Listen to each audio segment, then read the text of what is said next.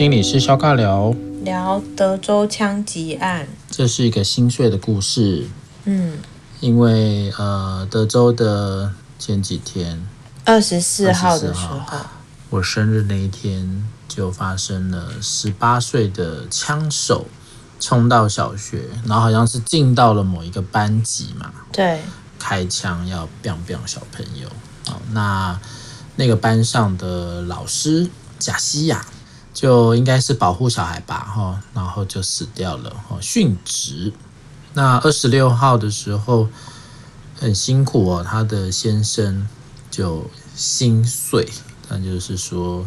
心脏病啦，哈，心脏病，但可能真的是我们好像之前也有讲过，哈，就是真的有这个我们讲的心碎这种形容词，哦，就是嗯，过度的哀伤啊，这种会形成这个强烈情绪，会形成心血管的一些问题，导致于就像我们讲的那种心都碎掉了，所以。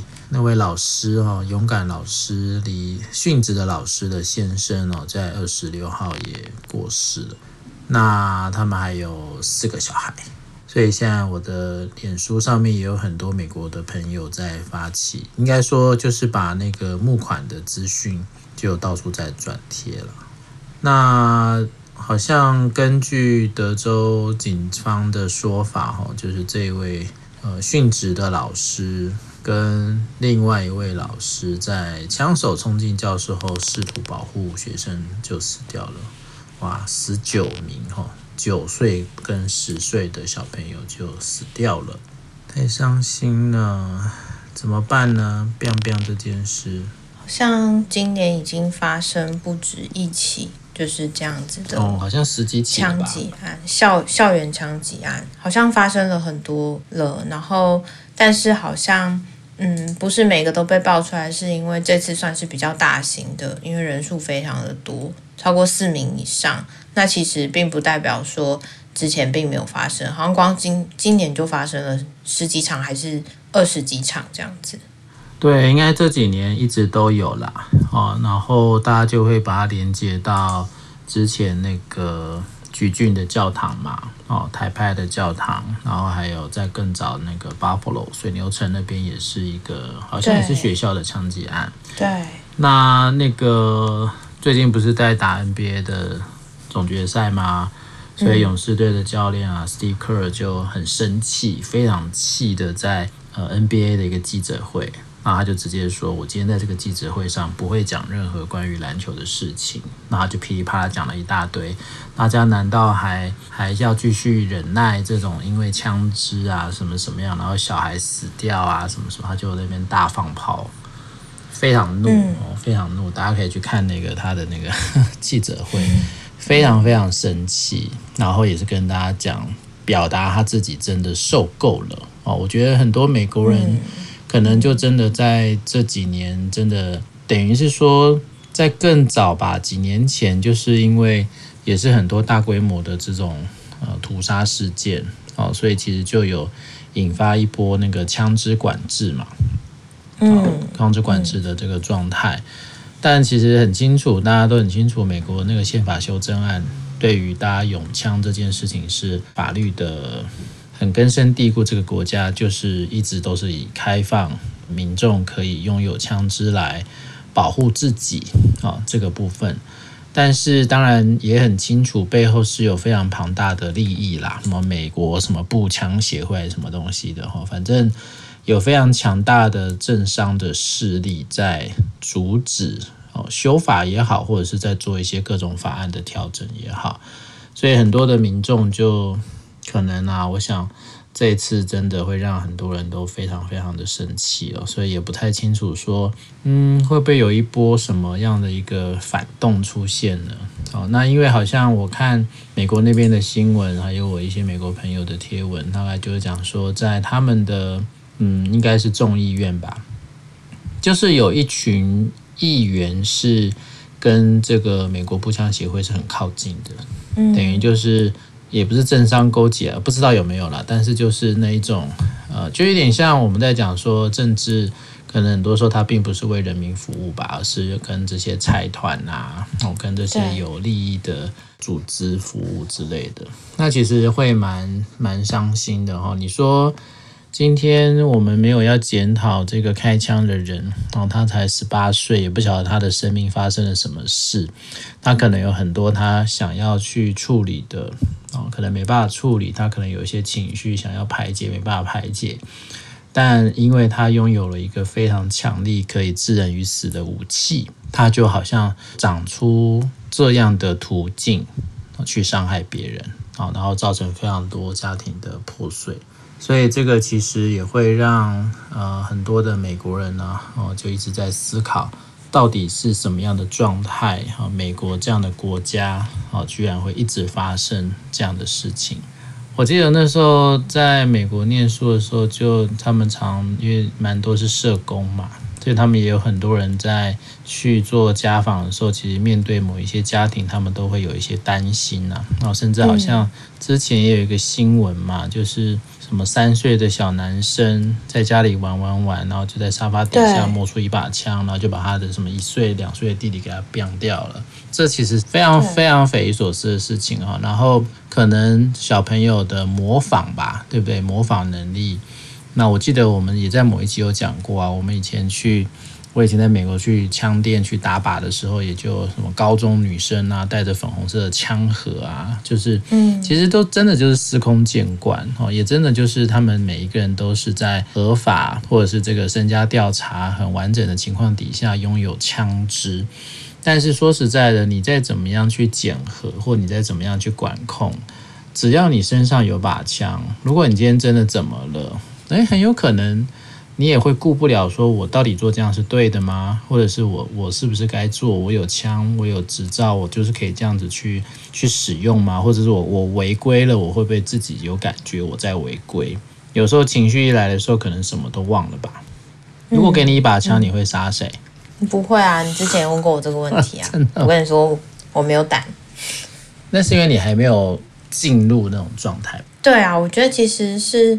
我刚才稍微查了一下，呃，他说啊，美国在今年其实已经发生了第二十七起，然后也是其实近年最致命的校园枪击案。嗯。去年又发生了六十一起滥射事件，这个不只是在校园，其实包含是什么音乐季啊，或是商场啊，然后或是说有很多这样的枪支暴力的枪击事件里面。其实比二零二零年高出了五十二 percent，他说等于是说前三年的每年数据的两倍。就刚才让我就有在思考的是，会不会疫情，会不会很多的比较紧绷的政治状态，或是很多的不可控因素，也会让这样的滥射事件变得更高。我不确定他们的研究是什么，但可以感觉到，因为他其实里面有提到说，今年的这个校园。血案算是最严重的。那它其实二零一八年有发生过十四名高中生跟三名教职员丧生的枪击案，嗯、然后二零一二年的小学也是有二十六名师师生死亡。所以其实这件事情算是也很严重，已经到二十七名了。那其实是真的蛮多伤亡，尤其是这次都是二年级到四年级，所以其实都是七岁到十岁。嗯、我觉得这可能也会是让。这么多美国人这么心碎或是这么心痛的一个事情的原因吧，就是他们的年纪是真的很小，然后甚至是很难去理解的一部分是，他十八岁了，可是他却回到小学里面，并不清楚理由是什么，然后包含每个故事，然后他在那个教室里面待了四十分钟还是一个小时，就其实是蛮惊恐的一个过程。对啊，其实，在他们美国都除了那种火灾警报演习，他们都一定有这个枪支的演习啊。我也有朋友是住在德州，那小朋友也都会有一些各式各样的一些防护的装备啦。然后我之前好像也有看过一些新闻，或者是在学校里面，其实其实就是说，学校基本上就是把门。我记得那时候有看过有一些装置，就是门，其实你只要把它用什么样的装置给它锁起来吧，然后就是基本上不要让枪手进来就好了，因为主要他都是进到教室嘛，所以进到教室里面的话，他等于就是对于那个教室里面的人，就是可以随便开枪啊。所以最重要的其实是不要让他进来。然后也就有很多人开始在说，诶，那为什么他可以进通过那个警卫有没有？就是校门口那个。嗯。那你说这样的人力编制，或者是到底校门口这种管制，你今天要进到一一个一所学校容易吗？现在其实蛮容易的，因为其实我不知道你有没有注意到，现在好像都会说小学要跟社区有更进一步的融入，所以就是会打掉围墙，然后让校园更透明，融入社区。像我们家就是在台中的那个小学，我以前的小学，现在它基本上就是那个围栏非常的低，基本上你跨过去就 OK 了。对，所以其实是非常容易看到内部的，然后或是说你要进去，真的不需要太费力。这件事情是因为他们觉得现在小学生也不会这么多了，更多时候小学会作为一个社区的假日大学嘛，或是说可能社区民众来使用会居多。嗯，但我觉得可能还是要看呢，因为你说像我我们当然很多像那个高中大学，你说跟社区打破那个藩篱，我觉得那个没问题啦。但是因为小学生，其实就像是我记得那时候就是因为小灯泡的事嘛。所以那时候小灯泡是那时候那附近的学校，以前小学是打得很开的，因为民众要去运动啊，干嘛的？我记得那时候还那时候还关了好几周吧。然后现在其实也是会很蛮蛮要求的是学校要加强稍微的一些管控啊。那因为当然也是因为这几年是疫情嘛，疫情的关系，所以好像我就有看到一个新闻，就是学校里面就有那个荷枪实弹的保全人员。哦，真的、哦嗯，就是他们在台湾吗？没有，我国外不晓得是美国还是加拿大，就会、是、变成是他们在某一些学校，他们就会变成是，如果有这样子的武力吧，有这样的一个人员，那枪手是不是就进不来？但是我就想说，啊，万一你今天那个警卫发生事情怎么办？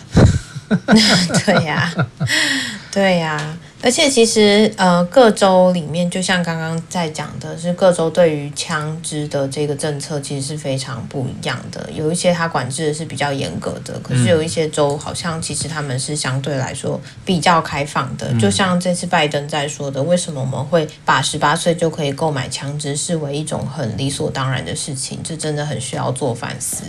然后其实蛮多州他们取得枪支啊，或是说他们可能要去。我觉得很难去限制吧。那这样子的话，不管你配多少的人力，当枪支变得像烟啊、酒啊，或是一些呃 Seven Eleven 可取得的东西一样这么的容易的话，那其实就是防不胜防。嗯、当然，我觉得这里面可能也会有文化这件事情吧。因为我一直都很蛮印象深刻的是，电影里面或是呃很多人都会说，如果你踏进了外国人他们家的前面的草坪，他们是可以有就是有权利对你。就是开枪的，就因为你是侵犯他们的空间，防卫自己啊。对，那所以这跟在台湾就很不一样啊。就是台湾，就算 你去敲他的门，好像你也不会特别有人就拿着一支球棒出来，或是真的拿一个枪出来。当然，我觉得那跟风土民情还有这个区域环境有关啦。毕竟他们的地方很大嘛，所以你说。嗯其实他们的医疗也没办法那么有密度啊，然后警方也是啊，所以他们很多地方你说要等警察来、等保全来，搞不好你就已经全家死光光了吧？所以那个其实也跟他们的那个那个地广人稀有关啊。所以其实大部分你说德州，他们很多是农场嘛，然后那种比较那个很大的州，或者是比较乡下的州，这个居民居隔都很远啊，然后一些相关的这种。呃，武装的人力也没有那么充足啦，所以其实基本上，他们还是会需要有一个自保的一个方式啦。所以当然，我觉得说，呃，这事情是不是真的会需要去好好的检讨啦？我觉得那个很多时候要怎么去看有没有枪这件事情，跟大家能不能有一个安全感吧。有时候你就是生活没有安全感啊。对不对？例如说，你今天如果住在山上，嗯、你如果觉得有把枪，会不会觉得安全一点？会吧，如果有山猪什么的，你这样 好像会会比较安全，比较可怜啊。我觉得就是，当然你身身处的环境或是身边的资源可得性，就会让你需要保有的生存意识会很不一样。所以当然拿台湾跟美国相比，那是非常不一样的文化氛围跟环境状态。就像是为什么呃，我们之前在讲的美国，他们的警方其实拥有的权力是相对比较高的嘛。对，在台湾其实呃那个权力就没有那么的高。然后，或是说，你可以看到，在使用枪支这件事情，相对来说会比较保守一点点。但在美国，如果说人人都比较容易取得这样的枪，或者他们可能这就是一个自保的工具的话，那的确他们可能就会需要更小心，或者他们可能被赋予的权利就会更高。所以，呃，我刚才就在想的是说，这稍微有点离题了啦。但回到这个枪支这件事情上，到底什么样的年纪，然后什么样的利益挂钩，然后或是说到底。他有没有可能就是去做一个翻转？我觉得有时候好像也会是一个两难的议题，好像到底要给枪还是不给枪？然后或者他已经是长久以来都赋予你的权利，你现在收回了会对哪些人造成什么样的影响？我觉得这或许也是他们在讨论里面会引起很大争端的一个部分吧。好像也是很难去用一个二分啦，所以好像给或不给，要或不要，好像也并不是这么简单的事情。但是其实就像是你今天拥有枪支，或者是开放或禁止，好像也都不是一个很容易可以讨论的事情。所以那其实对我来说，还是有一些是需要更多讨论的，或者是有更多对话。你说真的啊，很多的时间，很多的状态，你有枪没枪，还是有很大的差别啊。但是那个差别到底，其实不同的情境嘛。哦，那。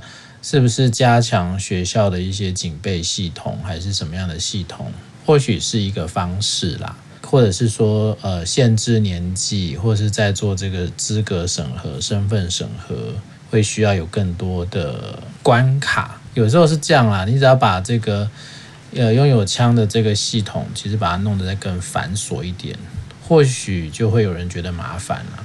这其实就是很多很多行政的作为是可以去抑制这些东西的，但是还是要回到我们前面讲的啊，如果以那个呃利益这件事来说的话，有时候真的也是很困难了，对不对？就是那个游说团体的力道真的是很可怕。哦，就跟我们讲说卖卖酒啊，卖什么其实是一样的。对啊，我觉得我们好像这几次讨论下来，都可以感觉到背后有蛮大的势力在牵动这一切的吧。很多的决定没有那么容易说不要就不要，因为背后实在是牵扯到太多的公司、太多人的生计，或是说太多人他们在规划的利益了。所以这些东西其实就。并不是很容易的被翻转，但我觉得这样的事件也不断的在发生的时候，好像也会带来一些动力吧。就是这个动力可能是促使美国人可以去思考说，我们要这样子到什么时候，然后我们要在一个不安全的环境，怎么样去生存，怎么样去保护自己的孩子，或者怎么样去保护自己。因为毕竟这一次小孩啦，哦，小孩被小孩基本上对美国人来讲是很重要的啦。只是这一次这个事件真的让非常，我相信非常多的美国人真的都会有一点动没掉啊。对，因为小孩对他们来讲是很特别意义的一个一个象征吧。所以其实我也在想说，看看啦，我们可能也可以再等一段时间哦。不知道他们，因为他们其实我相信会有更多的声音会慢慢出来吧。哦，那那个声音是不是可以真的帮忙？呃，这一些我觉得就是很可惜啦，因为很多时候并没有办法这么有一致性的一些想象哦，去把这些事情赶快处理好。很多时候就那个热热度过了，好像就会比较没有这个讨论度了。我觉得很多时候，因为它区域性很，它很广嘛。所以就像就像橘郡的事啊，然后他又这么牵扯到种族，或是很很很地域性的东西啦。但如果这一次这个德州这个事情，他是可以把它弄，应该说把这一些舆论啊弄得比较是全国性的话，不晓得有没有机会啦。嗯，其实很多人就在讲说，像之前讲橘郡那个是仇恨攻击嘛，那有些人就会讲说啊这个。什么这些都是什么熟辣啦，哦，只找这些老人啊、小孩啊，哦下手啊之类的，这其实也会是一种，也是一个蛮有趣的心理啦，对不对？如果你今天要做这样的事情，你可能也就还是会挑一下对象吧。有把握的吗？嗯，有些人是说那种控制感比较好，就是说好像那种呃，他身上所处的是一种很无力的感受，所以他用这种我可以欺负小孩或欺负老人，也不叫欺负啦，就是在那个过程当中，我可以比较稳定的去发挥我想发挥的一些事情，所以职场上也很多啊。对不对？大欺小啊，或者是资深欺负资浅啊，其实就让自己觉得自己比较棒吧。这当然是一种，对啊。那当然也有一种说法，就是他就是要毁灭嘛。所以当然那个是他的目的，所以他要毁灭的过程当中，他也一定就会是比较怎么说呢？就是要完成他毁灭的目的。所以这个其实也会让。呃，他在选择对象的时候会有一些很大的不同。嗯。总之，反正美国这样的事情，只要枪支还在的一天，大概就不会停止吧。对啊，不过我觉得这里面，呃，在谈的是枪支或是会去行使这样子的一个动作的人，我们很难去理解他背后的目的是什么，因为毕竟他好像也是直接被枪毙了嘛，就是直接被，好像在当场就被。嗯，对啊，就被干掉了。对，所以我觉得那后面当然很多可能妈妈出来说，然后是阿公出来说，还是谁出来说，终究不能成为他的代言人，或终究不能去回应说为什么今天会发生这样的事情。嗯、那当然，我觉得，呃，我们刚刚是在从大环境脉络里面去看，说到底为什么会有今天这样的悲剧，然后如果。我们可以有些什么行动的话，会让这样的风险降到最低。但同时，或许，呃，我不确定他背后的故事又是什么啊。刚才让我比较直接想到的，或许跟郑捷也有蛮多的连结吧。就是在思考的是，他在这一个过程里面，是不是过去也有被霸凌的经验，或者他在这个社会里面，他经验到的又是长。长成什么样的故事，所以让他会做出今天这样的决定。嗯、那当然，他并不会是一个可以开脱的理由，说哦，你去把他今天去枪杀这些学生的事情合理化。我觉得应该也没有想要去合理化这些事情，嗯、只是某部分好像也是去把这些故事带出来说，他可能也有这些东西会需要去被思考，然后可以有更全面的去。把他考量进来。如果我们能多做些什么，就像他，我好像有看到他的朋友说，如果那时候再多关心他一点点，或是如果我再跟他多聊一点点，会不会今天这些事情，嗯，就不发生了？嗯、然后会不会他其实就情绪可以比较和缓，不用透过这样的方式去缓解他自己？然后所以那些所谓的害羞啊、内向啊，然后或是被欺负啊、弱小，然后为什么要找小孩？为什么要找老人？我觉得这里面好像很多的时候。也就在反映我自己的状态是怎么样，我是不是也要成为霸凌的那个角色，我才会觉得自己强大，或者我才会觉得自己是有力量的。嗯，我觉得这里面好像也带来了一些反思。对啊，很多的故事或许都没有办法去真的很理解啦。哦，那那我觉得他也就是要让我们去很清楚的知道，这个社会上有各个。各个角落的故事都有可能会引发很多很多很多的一些情绪啊，然后情绪控管这件事情其实也是我们一直在讲的，就是呃，现代人是越来越难去控制了。我应该说有非常多会被触发的角度，所以其实也是一个，我觉得也是整体人类应该要去反思的一件事情，大家的情绪管理这件事。嗯。我觉得好像就是，就像他在说的，枪击案变得更多了。那或许在台湾的其他什么事件，也可能不断的在提升暴力事件吧。嗯、那这可能也都会跟情绪控管，或是说跟自己压抑的程度，有很多的相关性。那大家到底是怎么去排解自己的情绪，排解自己的压力？可能以前你还可以有机会透过其他方式去排解，但可能在现在的状态里面，就会有很多的没有选择，或是很多的压抑，然后或是可能都待在同一个空间里面，这也都有可能造成更多的情绪紧绷啊，或是说你不知道过去你没有习得一个比较恰当的情绪排解方式，那可能也在这个时候变得更极端。我觉得这都是有可能发生的。其实也是有蛮多从从社会学或人类学的角度啦，也就是在这个时代，人们都会花太多的比例去调节的是他们的经济啊，或者是追求的是在这个社会上的一些比较追求功能吧。但是在追求这一些呃，无论是经济的压力还是自己的效能这件事情的时候，往往就会失去了人性啊。然后还有一层就是说，如果我们都不被当人看，我们可能也会很容易不把别人当人啊。对啊，这其实也蛮合理的，对吗？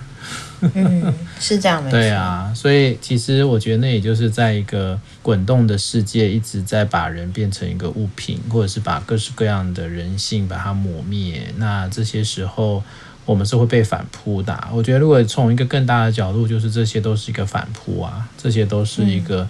在我们的文化里面，已经形成了一股这样子的蛮呃扭曲，或者是蛮压抑啊、这些人也都会都会是被压抑的人啊。只是这些被压抑的人，到了最后他爆发了，就会发生这样的惨剧嘛。所以我觉得可能也是一个很好的提醒，是我们是不是在这个社会对于人的价值或人的看见，也可能会需要有一点转换。嗯，好啦，我觉得这是悲伤的事情哦。那那我觉得也希望，呃，那个老师啊，跟他的先生离开后，他的小孩能够得到最好的照顾了。我相信应该是可以的。好，还好台湾没有枪，所以我们就至少松一口气。好，以上就是我们的心理师小尬聊，拜拜，拜拜。